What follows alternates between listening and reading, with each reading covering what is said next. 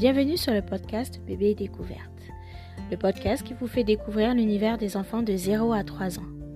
Dans cet épisode, nous aborderons le thème des émotions en répondant à cette question pourquoi mon enfant n'est-il pas raisonnable? Tout d'abord, je me présente. Je m'appelle Vanessa, je suis éducatrice de jeunes enfants, spécialiste de l'éveil et du développement de l'enfant de 0 à 6 ans et également accompagnante en parentalité consciente. Ma mission est de vous aider à vivre une parentalité sereine grâce à une meilleure compréhension des besoins de votre enfant et une meilleure écoute de soi. Aujourd'hui, je voulais que l'on réfléchisse ensemble sur cette question. Pourquoi mon enfant n'est-il pas raisonnable? Pour répondre à cette question, on va s'immerger dans le cerveau humain pour regarder les choses plus en profondeur et mieux comprendre ce qui s'y passe. Il faut savoir que le cerveau de tout être humain est composé de trois zones principales. La zone du néocortex, qui gère euh, la réflexion, le raisonnement et qui est impliquée dans les fonctions cognitives. Le cerveau émotionnel, qui va nous faire ressentir toute une gamme d'émotions. Et la troisième zone, c'est le cerveau dit archaïque, qui, face au danger, déclenche des comportements instinctifs liés à la survie et déclenche également des réflexes d'attaque ou de peur. En fait, lorsqu'on regarde le cerveau d'un enfant et celui d'un adulte, on s'aperçoit qu'il y a une nette différence. C'est-à-dire que chez l'adulte, la zone qui domine est la zone du néocortex, c'est-à-dire la zone liée à la réflexion et au raisonnement. Cette zone du cerveau va se mettre en action lorsque les cerveaux archaïques et émotionnels sont hmm, opérationnels.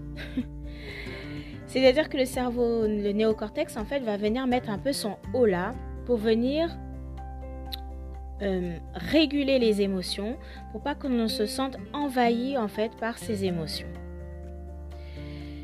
Or, chez un enfant, les deux zones principales qui dominent au niveau de son cerveau, ce sont les cerveaux dits émotionnels et le, cerveau dit archaïque. C'est-à-dire que l'enfant euh, ne peut être que submergé par ses émotions puisque c'est son cerveau émotionnel qui domine. Euh, c'est-à-dire que lui, euh, son néocortex, en fait, n'agit pas en fait comme euh, celui d'un adulte parce qu'il n'est pas suffisamment développé et il n'est pas encore suffisamment mature.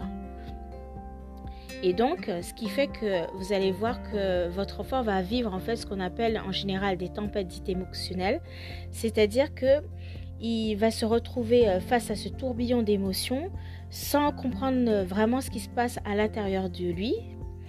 Et euh, ça va susciter en fait chez lui de la peur parce que quand on ne sait pas ce qui se passe, bah, ça fait peur tout simplement. Et son corps, lui, va produire une hormone, une hormone pardon, qu'on appelle en fait le cortisol.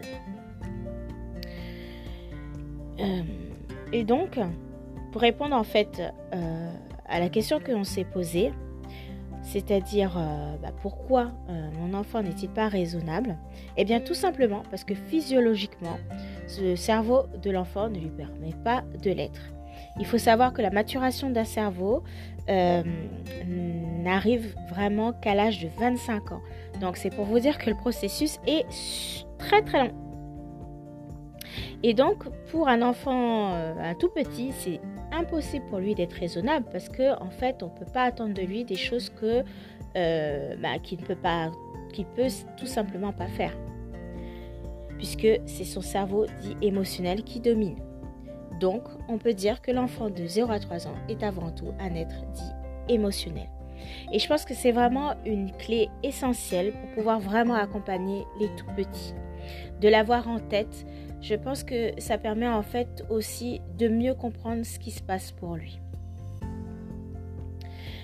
Alors, vous allez peut-être me poser la question et euh, je vais vous justement vous apporter des éléments de réponse pour savoir ben, comment en fait euh, faire pour aider en fait euh, son, enfant face à cette tempête émotionnelle.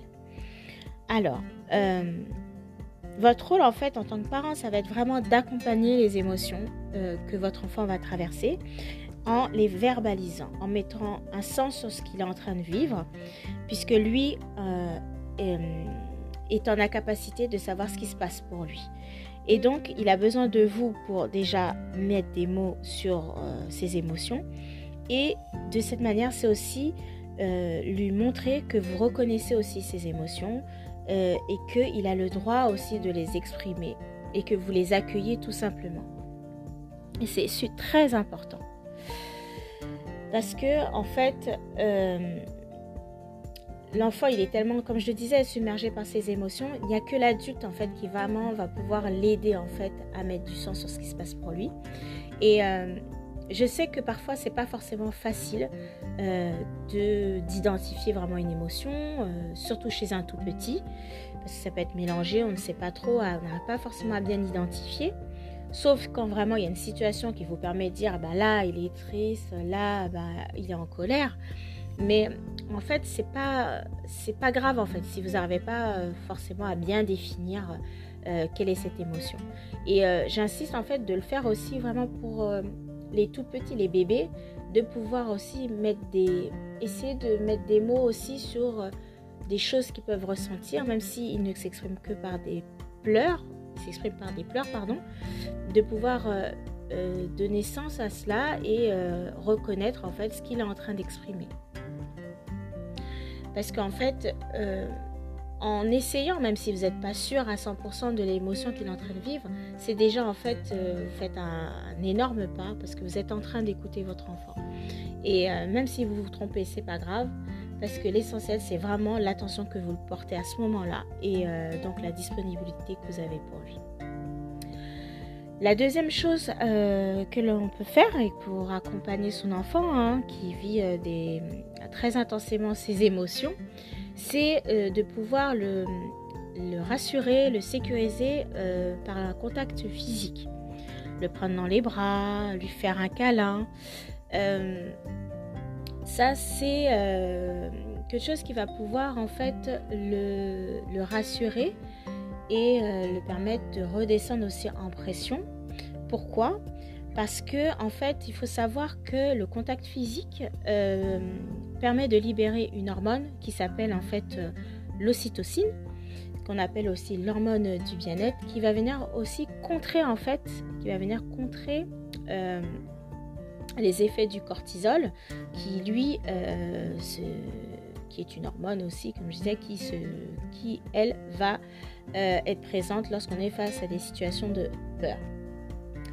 Et donc, euh, pour venir à l'ocytocine, cette ocytocine, du coup, par le contact physique, va se libérer et va, du coup, apaiser l'enfant et va permettre un retour au calme. Donc, en conclusion, la caractéristique première d'un enfant de 0 à 3 ans est que c'est avant tout et essentiellement un être émotionnel. On ne peut pas lui demander d'être raisonnable car il est en incapacité de le faire parce que son cerveau n'est pas encore suffisamment mature.